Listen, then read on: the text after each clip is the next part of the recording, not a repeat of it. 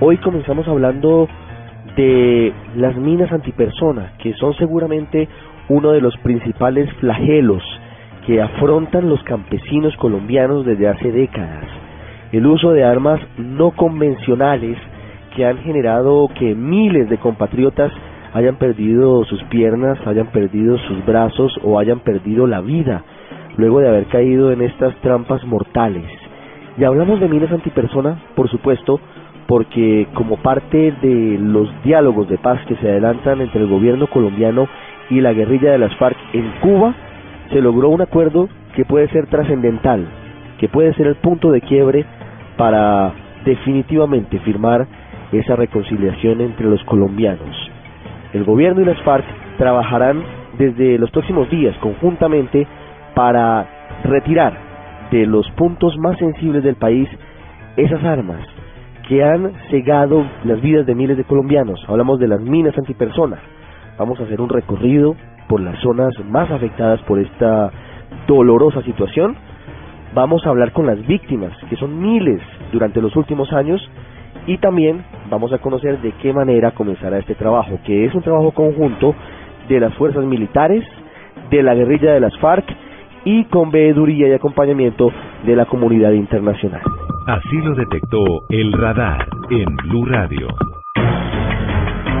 El departamento de Antioquia y más particularmente municipios como Sonsón durante mucho tiempo han tenido que afrontar eh, el doloroso flagelo de las minas antipersona ubicadas por grupos armados ilegales en zonas eh, rurales, en zonas apartadas de los cascos urbanos, que han cobrado miles de vidas y que ha generado zozobra y desplazamiento.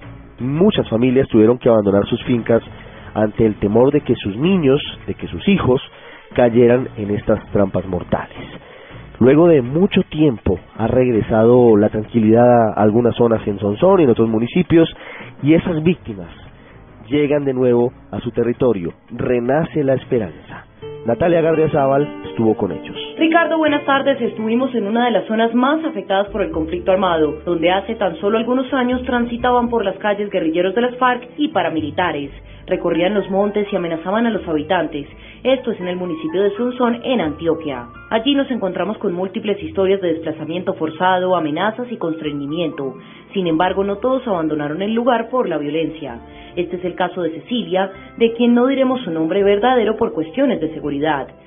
Cecilia cuenta que hace algunos años, cuando alias Karina tenía el poder y dirigía el Frente 47 de las FARC, ella misma la amenazó e incluso la guerrilla le advirtió que iban a minar el camino por el que ella transitaba todos los días. Pero primero no podía andar porque de todas maneras ya me encontré una muy grande y yo pensé que me iba a morir. Ahora sí me siento segura porque están minando, pero es que era que eso siga así. A mí la otra vez cuando estaba mirando aquí me, me iban a minar el camino para la casa que queda aquí de entrada para allá.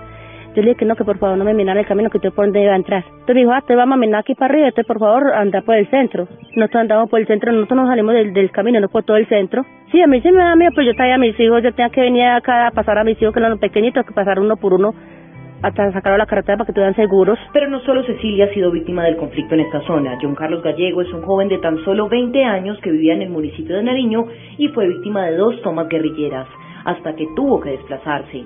Hoy trabaja en desminado humanitario, camina miles de kilómetros buscando información para establecer cuándo y dónde la guerrilla sembró alguna mina antipersonal. El desafío no técnico es prácticamente la recolección de información de las comunidades, todo tiene un inicio que es la alcaldía, luego las autoridades locales, luego presidentes y luego visitas familia casa a casa. Muchas veces que en las veredas eh, no hay mucha gente, entonces toca salir a buscarla esa demora mucho y muchas veces que la vereda está totalmente habitada y no hay como mucha problemática, entonces los estudios rinden más. Uno tiene que encontrar la manera de entrar porque hay personas que han sido muy golpeadas por la violencia y a cualquier persona no le van a abrir la puerta. O antes del enlace comunitario, entonces después ya ellos nos cuentan más o menos dónde, dónde y por qué, más o menos por qué sembraron, o si hubo un accidente, un incidente con minas, y ya ese lugar está abandonado. Ricardo también conocimos la historia de Alex López y Juan Morales. Ambos tuvieron que desplazarse porque la guerrilla los quería reclutar. Hoy quieren la paz para el país y aseguran que su contribución es hacer parte del desminado humanitario. Eh, feliz, muy feliz de realizar esta labor que tan grande que se hace por, por el país. Acá es donde comienza la verdadera paz, donde estamos en el campo y el campo es donde nace la paz y acá es donde se siente la verdadera calma. El primero de enero del 2000 soy contratado por equivocación para llevar una comida a la, a la guerrilla en mulas, lo cual las llevo hasta el corregimiento de Samaria, donde me topo con la guerrilla por primera vez de frente y me dicen ellos, usted tiene la edad, tiene el perfil para que pertenezca a nuestra organización, lo mejor es que se quede con nosotros y apoye la revolución, algo de lo que yo no soy partícipe. Nunca me ha gustado la revolución, la guerrilla de las FARC, frente 47, y al otro día salgo del pueblo porque yo no quiero pertenecer a la guerrilla y también nos encontramos con uno de los habitantes de la zona que se encontraba en una pequeña capilla, donde también transitaron guerrilleros, paramilitares e inclusive el mismo ejército. Atrás de la capilla, que actualmente está prácticamente abandonada, habría minas antipersonales. Esto fue lo que nos dijo sobre el desminado. Puede hacer que saquen adelante, bien, así se pueden demorar dos o tres años, pero que lo saquen adelante. Yo en Sansón conozco un muchacho que fue víctima, pero fue por allá para Nori, que es un conocido mío y fue víctima. Él me dice que él iba por un camino para su casa porque él vivía por allá y que explotó una cosa de esas y le dañó un pie. El departamento de Antioquia es donde más accidentes y eventos se presentan por minas antipersonal. De acuerdo a las cifras de la Dirección Nacional contra Minas, entre 1990 y enero de este año se han presentado 2.459 víctimas de minas antipersonal en este departamento. Para el radar, Natalia Gardia Zaval, Blue Radio. El departamento del Meta en los llanos orientales, la puerta de oro hacia las bellísimas tierras del sur del país, ha sido una de las zonas más afectadas por el conflicto armado que vive el país. Ha sido la puerta de comunicación entre la capital de la República y las selvas de departamentos como Putumayo y también como el departamento de Caquetá para la guerrilla de las FARC. Y por eso el departamento del Meta se ha visto tan afectado por múltiples situaciones relacionadas con la guerra, el secuestro, las pescas milagrosas y también las minas antipersonales. De hecho, el departamento del Meta es el segundo con mayor número de afectados a nivel nacional por las minas antipersonales. Carlos Andrés Pérez hace un recorrido por esta querida zona de nuestro país. El Meta es el segundo departamento del país con más víctimas de minas antipersonal a nivel nacional. Desde 1990 a la fecha, 1.098 personas entre militares y civiles han resultado víctimas de estas minas. Los municipios más afectados son Vista Hermosa, Uribe, Mesetas, San Juan de Arama, Puerto Rico, Maperipán y La Macarena. Crisanto Ramos, secretario de Víctimas del departamento, lamentó las cifras y la afectación que ha tenido en la comunidad. El tema de las víctimas, el tema de las víctimas de minas antipersonas y el tema de la presencia de minas y de artefactos sin explotar y de todo este tipo de armas no convencionales en el departamento del Metra es un verdadero problema gravísimo. Razón, tenemos el segundo puesto en el país, un segundo vergonzoso puesto en el país, como el departamento, el segundo departamento con más presencia de minas en su territorio. Alan Jara, gobernador del departamento del Meta, celebró el anuncio del presidente Santos del acuerdo con ASFAR de realizar un desminado en todo el país. Jara aseguró que la decisión de Santos fue osada, pero lógica. Bueno, creo que es una decisión audaz, eh, osada que toma el presidente, pero es una decisión, si quiere, lógica, eh, dado el momento se encuentra el proceso. Y es una decisión, además, que de alguna manera responde a otros actos, no se puede ver aislada. En el departamento, un solo municipio de los anteriormente nombrados se encuentra libre de sospechas de minas antipersonas. Se trata del municipio del Dorado, el segundo municipio del país en el que hace presencia la Brigada de Desminado Humanitario y gracias a este proceso de desminado campesinos han vuelto a sus tierras y hoy cultivan café. Así lo aseguró el alcalde de este municipio, Freddy Díaz. En el momento el Dorado está libre de toda sospecha, ¿no? Quiere esto decir que es que ya el 100% está desminado porque porque pues eh, inclusive ni los que la sembraron saben dónde quedaron toda esa cantidad de minas. Pero sí eh, podemos darle una tranquilidad a los campesinos que han estado trabajando ya por más de, de dos, tres años allá en la cordillera, todos dedicados a la caficultura y que hacen parte de los cafés especiales eh, certificados por la Federación Nacional de Cafeteros. Tras una visita al departamento del Meta, el embajador de Salvador resaltó la importancia de realizar un desminado para el proceso de paz que se adelanta en el país. Eh, yo creo que la realidad y la lógica dentro del colombiano es que el desminado tiene que verificarse. Y me parece que dentro de una democracia cualquier crítica constructiva o cualquier cuestionamiento compromete a los impulsadores de la idea a organizarlo en forma de vida y dejar el elemento confianza en el proceso que se verifica. En el Meta se espera con ansias que se inicie el proceso de desminado, sobre todo en esta región del país que tantas víctimas ha dejado. Víctimas que le ganaron un duelo a la muerte, pero ahora buscan sobrevivir en medio de la discapacidad. Desde Villavicencio, Carlos Andrés Pérez, para el radar, Blue Radio. Nos vamos ahora a la frontera con Venezuela. Nos vamos a una de las zonas más conflictivas de nuestro país. Estamos hablando de la región del Catatumbo.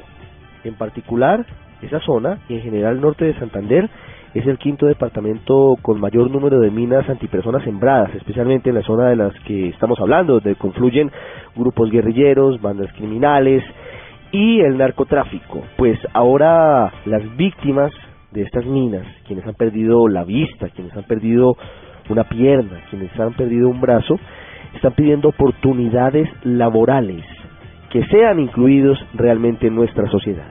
Vamos a Cúcuta. Esta historia dolorosa, pero con la espera de un final feliz, la tiene Juliet Cano. Cibú, Teorama, El Tarra, Acarí, Sardinata y otros municipios que hacen parte de la zona del Catatumbo es donde se han registrado más víctimas con minas antipersona en norte de Santander. En esta sección ubicada al norte del departamento hacen presencia grupos al margen de la ley como el ELN y EPL. Julio Silva, secretario de Gobierno Norte de Santander.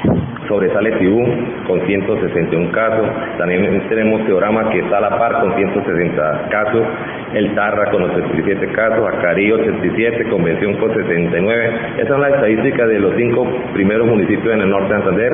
De igual manera, todos los municipios del, del Catatumbo están sembrados por minas antipersonal. Manuel Cante es un campesino que resultó afectado por un artefacto explosivo cuando caminaba por el corregimiento San Martín de Loa en Vinata. Iba por un camino junto a su esposa cuando pisó una mina que lo dejó sin un pie y con serias afectaciones de audición. Manuel Cante, víctima de mina antipersona. Pues con la esposa, fuimos, lo dejamos en la escuela y nos fuimos a hacer el almuerzo de un amigo y como a 15 minutos de la escuela, antes de llegar a la, a la finca de él, íbamos por un se una mina y ahí no están contaminados prácticamente después, ¿sí? junto con ella y otra inversión. Don Manuel Cante cuenta que su vida cambió desde aquel momento y le ha resultado difícil conseguir un nuevo trabajo. Tampoco se ha logrado adaptar a la prótesis que le dio el gobierno nacional. Estoy adaptándome a una prótesis que tengo que hace como unos 9 o 10 meses me la colocaron y fue ha sido difícil porque la situación me dejó la pierna toda vuelta nada, entonces pues ha sido difícil adaptarme a la prótesis porque me me sienta mucho, me molesta mucho porque porque pues no, el, el cuero no es el mismo, entonces es sufrir operaciones en la pierna, entonces ha sido difícil adaptarme a la prótesis. Él hace parte de la cifra de 771 víctimas de mina antipersona en norte de Santander en el periodo comprendido entre 1990 y 2014, de las cuales 173 han muerto y 598 han resultado heridas.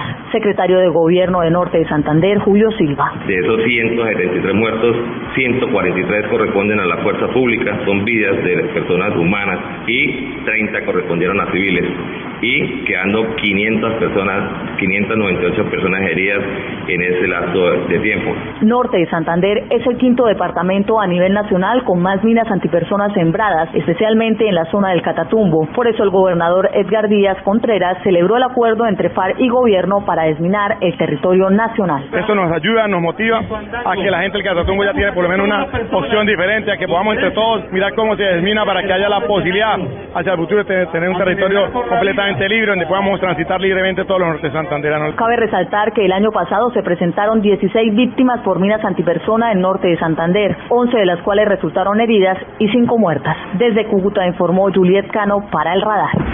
Las armas no convencionales han sido uno de los puntos de inflexión en la guerra en muchas zonas, porque se trata de el uso de armas que propician la degradación del conflicto. Colombia no es el único país del mundo que las ha utilizado.